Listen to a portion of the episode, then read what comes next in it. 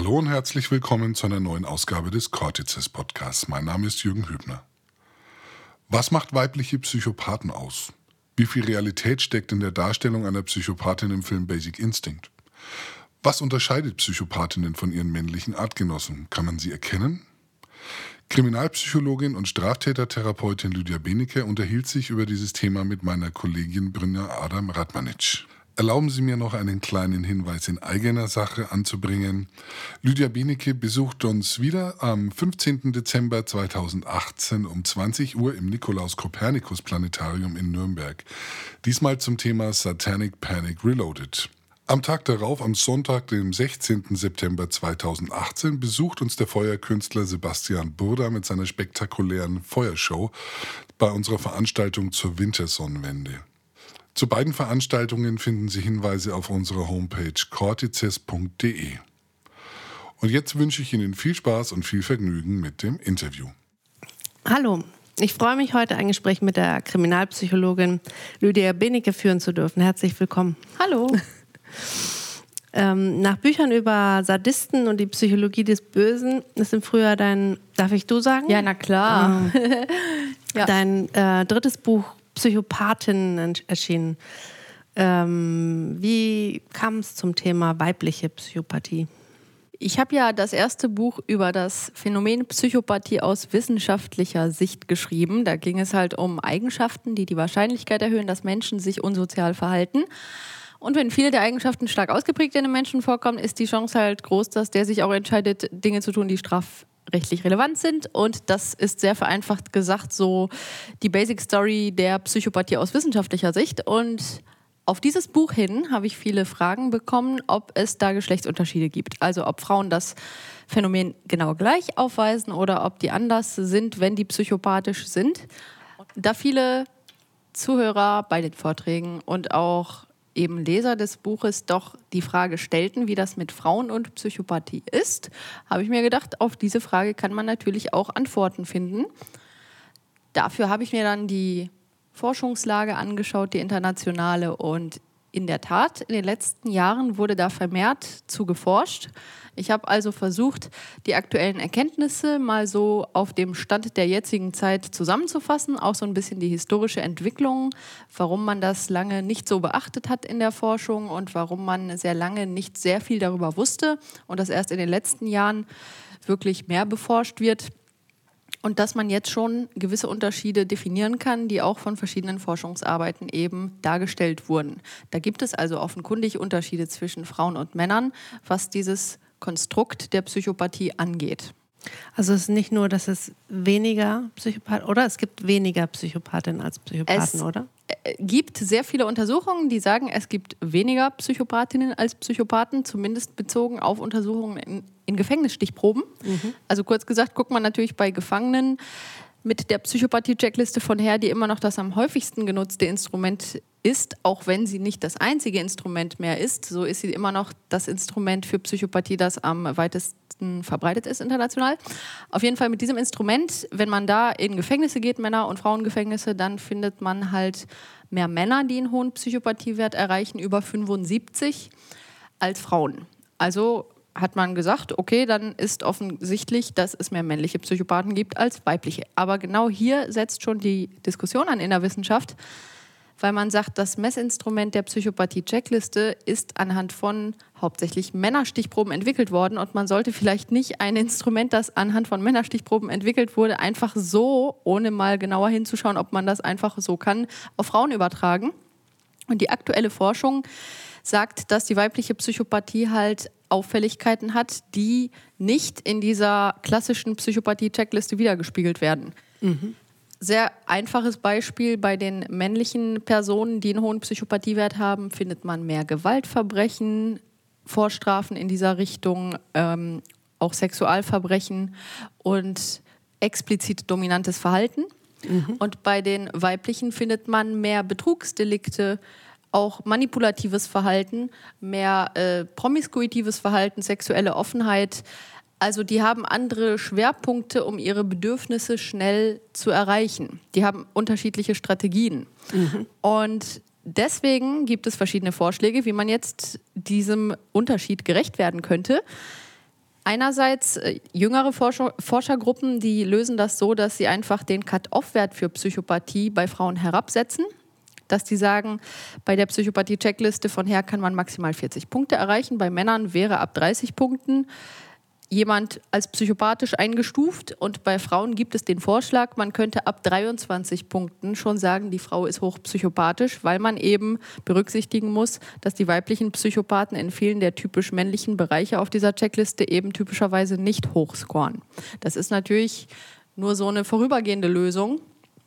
Und wahrscheinlich, denke ich mal, werden zukünftige Instrumente die Psychopathie messen, wahrscheinlich diesen Geschlechtsunterschieden mehr gerecht. Es gibt nämlich auch Vorschläge, dass man eben gerade diese typisch weiblichen Strategien, wenn man weibliche Psychopathen entdecken will, besonders eben im Auge haben muss, weil die auf den Betrugsdelikten, auf der manipulativen Ebene und auf der Promiskuität immer höher scoren im Durchschnitt als die männlichen Pendants. Ja.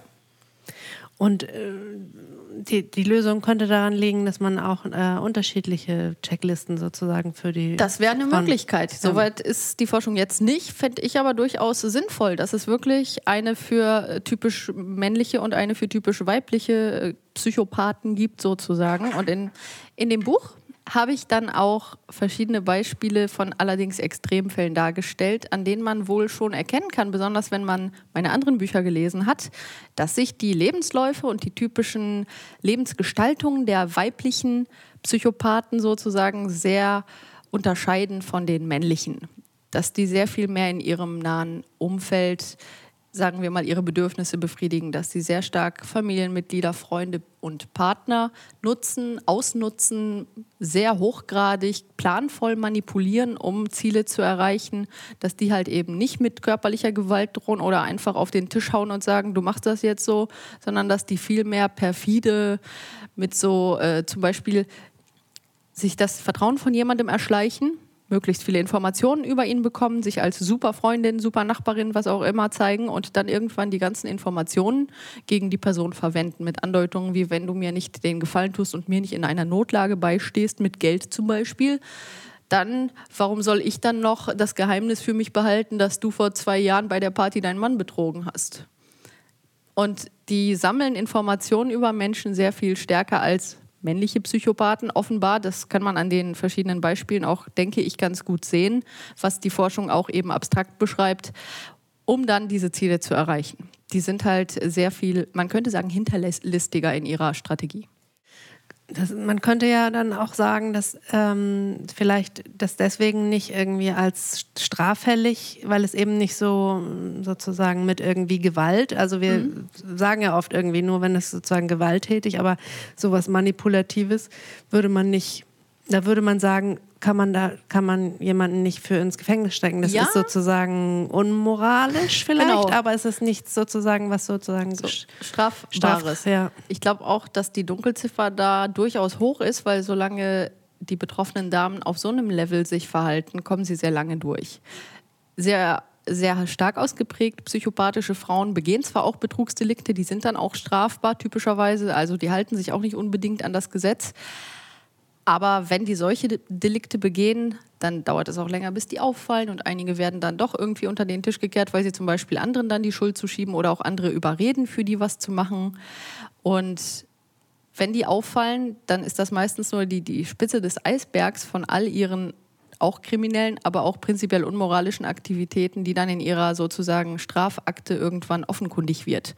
Und ich habe schon in meinem ersten Buch über Psychopathie allgemein eine weibliche Person beschrieben, die einen ziemlich hohen Psychopathiewert erreicht. Ich hatte da sehr viele Akten und auch die Familie von ihr, weil aus ihrer Familie sind alle Kinder in Behandlung aufgrund der Traumatisierung durch diese Mutter.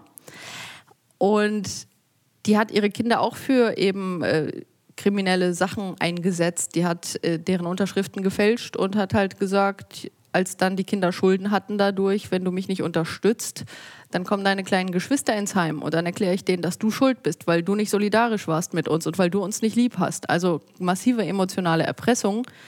Und die ist dann auch wegen ein paar Betrugsdelikten später im Gefängnis gelandet, aber im Verhältnis zu der echt krassen seelischen Grausamkeit über die vielen Jahre und auch teilweise körperliche Übergriffe, Betrugsdelikte, aber auch diese unglaubliche seelische Grausamkeit, ähm, Das alles steht sozusagen nicht in den Akten, sondern das geht hervor aus den vielen Gesprächen mit ihren Kindern, die jedes für sich unabhängig voneinander im Laufe ihres Lebens Therapeuten aufgesucht haben, weil sie das verarbeiten mussten, was mit dieser Mutter äh, sozusagen und ihnen passiert ist. Ist das was, was dann vielleicht strafrechtlich relevanter sein sollte? Ich glaube, das kann ich nicht beurteilen und ich bin auch sehr froh, dass ich kein Jurist bin. Denn ja. Juristen haben eine ganz eigene Logik zu denken und das ist überhaupt nicht mein Fachgebiet und ich möchte solche Entscheidungen gar nicht treffen müssen. Ja. Aber es ist ja vielleicht schon hilfreich, wenn man überhaupt weiß, was emotionale Gewalt ist und wenn mhm. Menschen, die davon betroffen sind, rechtzeitig erkennen, dass es nicht in Ordnung ist, wie nahe Angehörige sich verhalten. Ja. Natürlich üben nicht nur Frauen emotionale Gewalt aus, aber in den Untersuchungen zeigt sich, dass Frauen häufiger dieses Mittel nutzen nutzen und auch ausgeklügelter. Und viele Menschen merken halt gar nicht, was das ist. Zum Beispiel, wenn sie emotional erpresst werden, wie diese Kinder von dieser Mutter in solchen Betrugsdelikten dann, die haben ganz lange gar nicht gewusst, wie unangemessen das ist, weil sie so aufgewachsen sind und weil Menschen immer denken, naja, zu Hause ist halt irgendwie normal. Oder ein vielleicht ein bisschen merkwürdiges Beispiel, der Film Rapunzel neu verföhnt. Den ja. nehme ich immer gerne als Beispiel für wirklich eine sehr destruktive Art, Kinder zu erziehen. Die Mutter, also natürlich Stiefmutter, weiß das Kind nicht, dass es die Stiefmutter ist, die ver äh, verwendet ganz viele wirklich schlimme, emotional grausame Strategien. Das mhm. ist wirklich ein großartiger Lehrfilm zum Thema, wie emotional grausam Erziehungsberechtigte sein können. Die schlägt das Kind nicht einmal. Die mhm. nutzt einfach nur die perfidesten Methoden, um das Kind zu manipulieren, selbst unsicher zu machen, abhängig zu machen. Und wenn man diesen Film mal unter diesem Aspekt schaut, dann kriegt man eine leichte Vorstellung davon, was eigentlich alles machbar ist im Bereich der emotionalen Grausamkeit. Ja. Und da sind tatsächlich Frauen äh, tendenziell zumindest die größeren Spezialisten im Vergleich. Und man hat eigentlich dann als äh, Therapeutin oder Therapeut eher mit den Opfern zu tun als mit den Tätern dann in, oder Täterinnen. Also ich persönlich habe ja eh nicht allgemein äh, Menschen in Behandlung, sondern ich äh, therapiere ja nur Straftäter. Und zwar männliche Straftäter. Ja. Aber in einigen der Biografien fallen halt solche Erziehungsstrategien einfach auf. Natürlich sind auch nicht immer die Mütter diejenigen, die grausam sind, emotional oder körperlich. Das will ich auch nicht verallgemeinern. Es, aber es gibt einfach die Fälle, wo auch in den Straftätertherapien klar wird, dass verschiedene Misshandlungen durch weibliche Bezugspersonen mit zu einer nicht guten Entwicklung beigetragen haben. Und ja. das ist denjenigen oft nicht bewusst. Interessanterweise, wenn die Frauen Dinge getan haben, die zum Beispiel dem Kind geschadet haben, das dann später in seiner Entwicklung Straftäter wird, dann haben die das noch viel weniger auf dem Schirm, weil man Frauen tendenziell ja gar nicht als Täter sieht. Mhm. Und zum Beispiel äh, der eine Klient, ich erzähle nie die ganzen Geschichten von meinen Klienten, niemals in öffentlichen äh, Büchern oder Vorträgen, aber ein kleiner Ausschnitt. Die Mutter von dem war sehr emotional manipulativ und hat an einer Stelle, wo sie die Kontrolle über ihre Kinder verlor, einen Suizidversuch gefaked. Und ich möchte wirklich sagen gefaked, weil ähm, sehr vieles in der Gesamtgeschichte darauf hindeutet. Das kann ich jetzt aber gar nicht und will ich auch gar nicht alles ausführen, aber nur um ein kleines Blitzlicht zu geben. Und er hat mir auch explizit erlaubt, dieses kleine Blitzlicht auch öffentlich als Beispiel zu nutzen. Ähm, die war Rechtshänderin und wusste, dass es sehr wahrscheinlich ist, dass ihre Kinder jetzt alt genug sind, um sie zu verlassen und dass sie dann keine Kontrolle mehr über die hat. Und dann hat sie sich mit der linken Hand äh, Schnittverletzungen tiefere an dem rechten Unterarm zugezogen, aber vom Timing her auch so, dass sie just im richtigen Moment von ihrer Tochter gefunden wurde. Also es wirkte schon aus vielen Gründen sehr inszeniert und hat dann auch das so kommentiert mit den Worten, schau, wozu ihr mich getrieben habt, ihr undankbaren Kinder. Und anschließend, als sie aus dem Krankenhaus wieder raus war, hat sie halt sehr explizit damit manipuliert zu sagen, ja, ihr habt mich dazu getrieben, das zu tun, jetzt kann ich meine Hand nicht mehr bewegen, meine rechte. Jetzt kann ich nicht mal mehr Kartoffeln schneiden. Einer von euch muss jetzt bei mir bleiben und mich versorgen. Mhm. Hat übrigens auch geklappt, erschreckenderweise. Auf jeden Fall, das ist nur ein kleiner Spotlight-artiger Einblick darin, wie weit Menschen gehen können, um andere zu manipulieren, und zwar auch ihre eigenen Kinder. Ja. Und dementsprechend also, ja, von solchen Beispielen gibt es einige. Ich habe in dem Buch explizit auch drei Fälle weiblicher Psychopathie, die zum Beispiel nicht irgendwen getötet haben, aber die alle drei sehr viel emotionalen und auch finanziellen Schaden bei anderen angerichtet haben. Mhm. Und zwei dieser Fälle wurden beschrieben von dem Psychiater Harvey Clarkley im Jahre 1941. Und der dritte Fall ist aus den 2000er Jahren. Und ich habe das extra hintereinander in einem Kapitel, weil die zwei historischen Fälle, das sind die ältesten beschriebenen weiblichen Psychopathiefälle in der Wissenschaftsgeschichte, die sind sehr, sehr bekannt. Ja. Und wenn man sich die eben anguckt von den Auffälligkeiten und dann den späteren Fall einfach danach liest, dann merkt man, wow, die Prinzipien sind quasi frappierend auffällig ähnlich. Ja. Something's never change. Und die Mechanismen funktionieren 1941 genauso wie 2001 oder 2011. Es ist immer dasselbe. Und die haben einfach ähm, emotional Menschen sehr, sehr wehgetan und eben auch finanziell äh, sehr ausgenutzt. Und dementsprechend, ja, ich möchte ein bisschen, ähm, ein bisschen Aufmerksamkeit dafür schaffen. Erstens, was ist emotionale Gewalt und wie kann man Menschen auch schaden, ohne sie körperlich sozusagen mit Gewalt zu belasten, sondern einfach auf der emotionalen Ebene. Und ähm, ich möchte halt auch darauf hinweisen, dass solche Verhaltensweisen von Frauen, egal ob in Partnerschaften oder als Mutter oder als nahe Angehörige, gute Freundin oder Arbeitskollegin, dass solche Verhaltensweisen ab einem gewissen Ausmaß halt nicht mehr gesund sind und die Betroffenen auch sozusagen dann entscheiden müssen, ob es ihnen noch gut tut, mit Menschen sich zu umgeben, die so drauf sind. Es gibt natürlich viele Menschen, die ab und zu mal, sagen wir mal, äh, ein böses Wort sagen oder mal lästern, aber in dem Buch wird, glaube ich, klar, dass das Ausmaß, von dem ich hier rede, dass das so weit over the top ist, dass das mit einem Alltagsverhalten einfach nicht mehr zu vergleichen ist. Ist denn, äh, wenn der Fall eintritt, dass man ähm, sozusagen einen Psychopathen oder eine Psychopathin in der Therapie hat, äh, könnte man was, was könnte man für die tun? Gibt es irgendwelche Behandlungsmethoden oh, für das Psychopathie? Wird im Moment sehr intensiv diskutiert und erforscht. Und ehrlich gesagt, es gibt noch keine eindeutige Antwort, weil es gibt sehr viele ähm, Versuche, Therapieprogramme zu konzipieren, die auch mit eben Menschen mit einem hohen Psychopathiewert versuchen zu arbeiten. Gerade in den Niederlanden gibt es da einige Forschungen.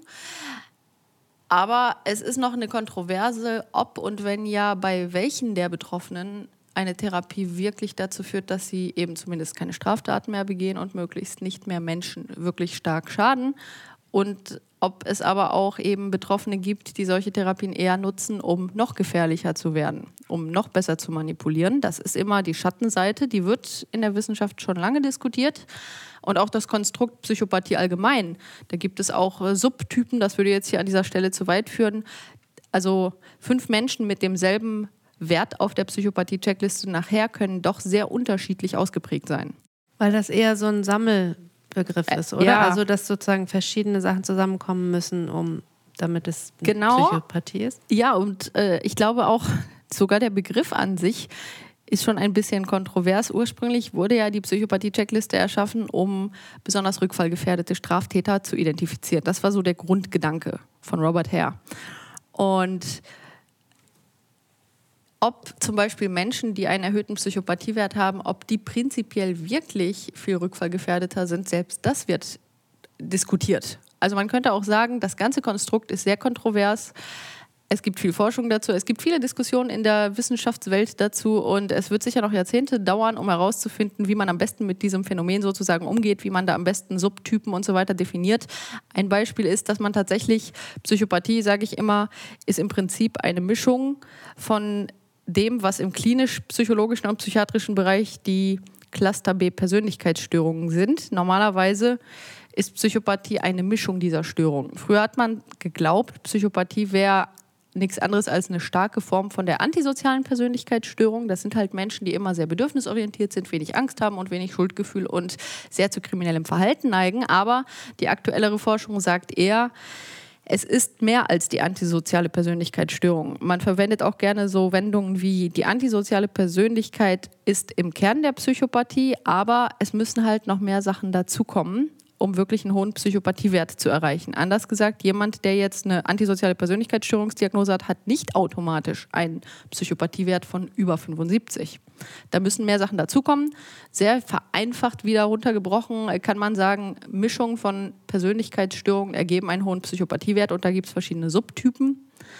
Und äh, ich habe das auch in den Büchern diskutiert, dass es die primäre und die sekundäre Psychopathie gibt. Die wird sehr viel in der Forschung auch verglichen. Die primäre mehr so als Leute, die prinzipiell sehr kühl sind und sehr grausam kühl handeln und die sekundäre als Menschen, die auch sehr grausam handeln, aber impulsiver sind als die primären mhm. und auch schneller austicken und zum Beispiel Gewalt nicht nur kalkulierend einsetzen, sondern auch aus Impulsen heraus.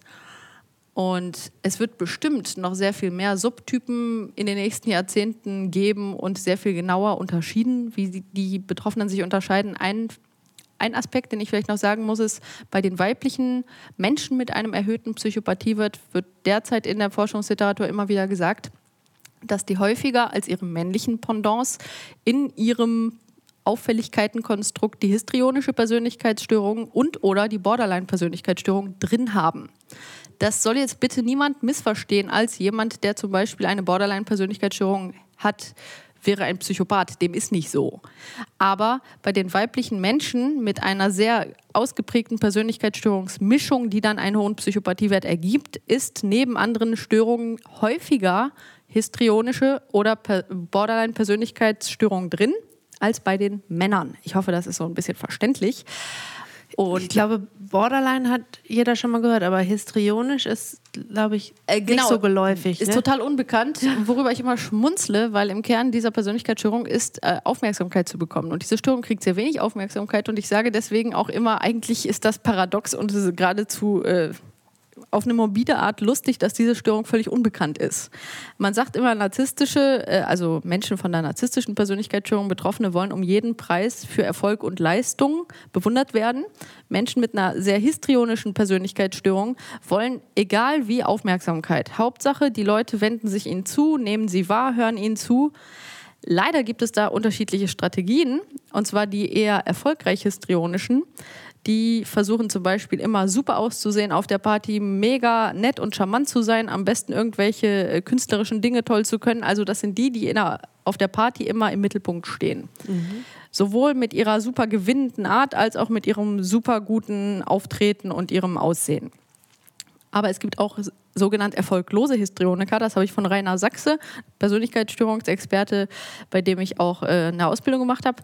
Der sagt, die erfolglos histrionischen Menschen, die versuchen durch Mitleid und Mitgefühl in den Fokus der Aufmerksamkeit zu kommen. Und hier gibt es auch ähm, Verbindungen zu dem Phänomen, das auch als Münchhausen bei Proxy bekannt ist, also Münchhausen-Stellvertreter-Syndrom, wo Menschen zum Beispiel ihren Kindern oder auch anderen nahen Angehörigen Krankheiten entweder einreden oder wirklich die Symptome von Krankheiten auch erzeugen, damit sie selber sich als die liebevollen Pfleger aufspielen können und dafür Aufmerksamkeit bekommen, also Mitleid. Das ist gruselig immer. Das ist sehr gruselig und davon habe ich auch Fälle in dem Buch bei Frauen, bei denen das aber auch wirklich eine ganz extreme Form angenommen hat, weil die allermeisten Menschen, die dieses Münchhausen-Stellvertreter-Syndrom aufweisen würden, nicht so weit gehen, jemanden zu töten.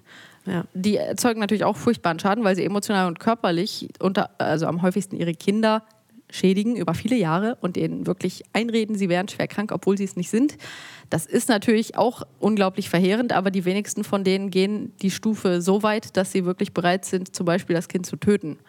Und in dem Buch habe ich da solche Extremfälle, ich beschreibe gerne die Phänomene anhand von Extremfällen, weise aber auch darauf hin, dass all diese Phänomene natürlich auch in milderen Abstufungen mit weniger Extremen auch Folgen bestehen. Aber an Extremfällen kann man die Mechanismen natürlich am deutlichsten sozusagen sehen.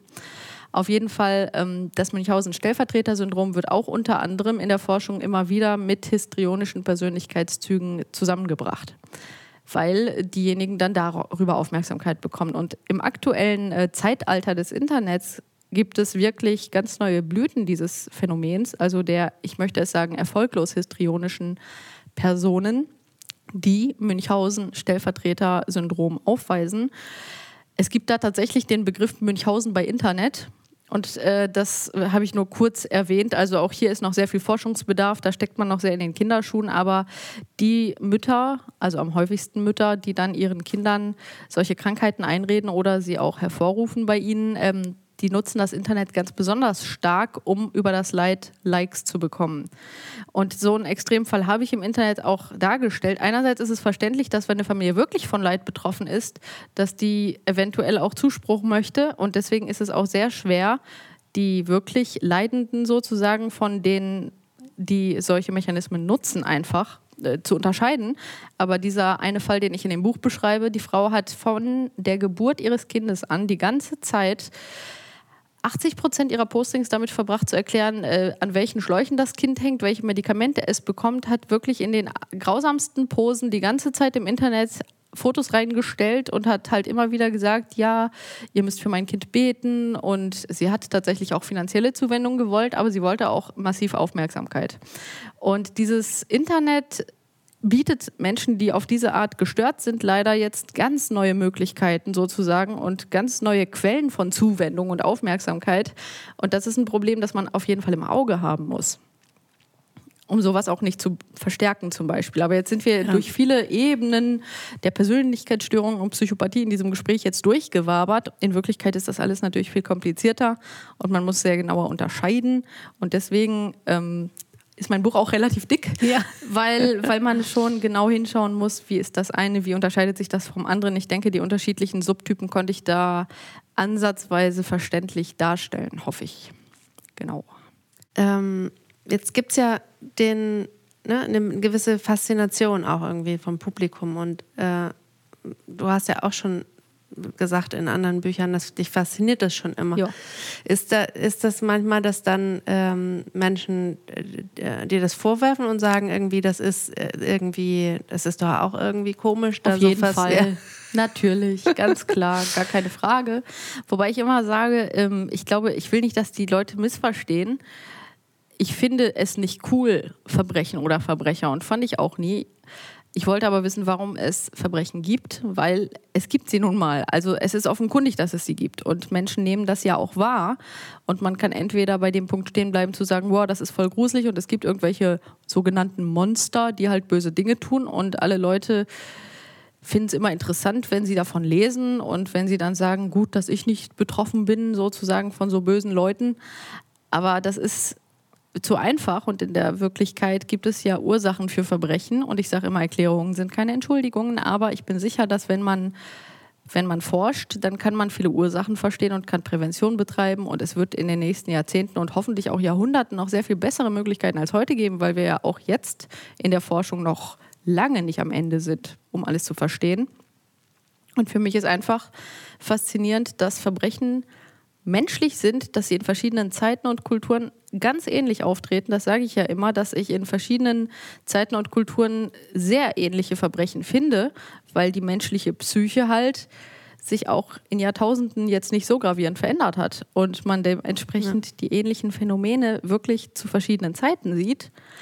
Und das finde ich faszinierend, dass Menschen sozusagen gar nicht so einzigartig sind, sondern ihre Mechanismen sind bestimmten logischen Regeln unterworfen.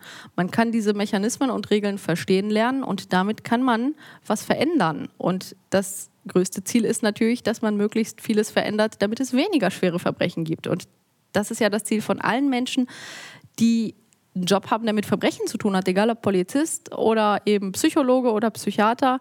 Wir arbeiten ja alle an dem Ziel, Verbrechen zu verhindern. Ja. So, also was mich fasziniert, ist die Logik von Menschen, dass Menschen eben nach Regeln funktionieren und dass man diese Regeln auch zum Guten einsetzen kann. Und mit Faszination ist nicht gemeint, etwas cool zu finden, ja. aber auch zum Beispiel Menschen beizubringen, jungen Menschen, dass sie mit schlechten Gefühlen entweder auf eine destruktive Art umgehen können, das habe ich in meinem ersten Buch angesprochen, zum Beispiel wenn sie das Gefühl haben, Außenseiter zu sein, sie können sich in ihren Hass reinsteigern und sie können dann aggressiv werden, Gewaltfantasien entwickeln und im schlimmsten Fall andere schädigen. Oder sie können sich entscheiden, ihre Besonderheiten irgendwie konstruktiv einzusetzen, sich Hilfe zu holen, ihre Stärken zu erkennen und ihr Leben auch positiv zu gestalten, wenn es nicht immer einfach war. Man kann Menschen auch also Mut damit machen, zu sagen, anders zu sein oder schwere Zeiten zu erleben, bedeutet nicht, dass du anderen wehtun musst oder dass, dass aus deinem Leben sozusagen nur Schlechtes entstehen muss. Also es gibt so viele Möglichkeiten, dieses Wissen sinnvoll einzusetzen und dazu hoffe ich beizutragen, auch mit den öffentlichen Dingen, die ich versuche zu vermitteln. wir können nur sagen, lest das Buch und vielen Dank für das Gespräch. Dankeschön.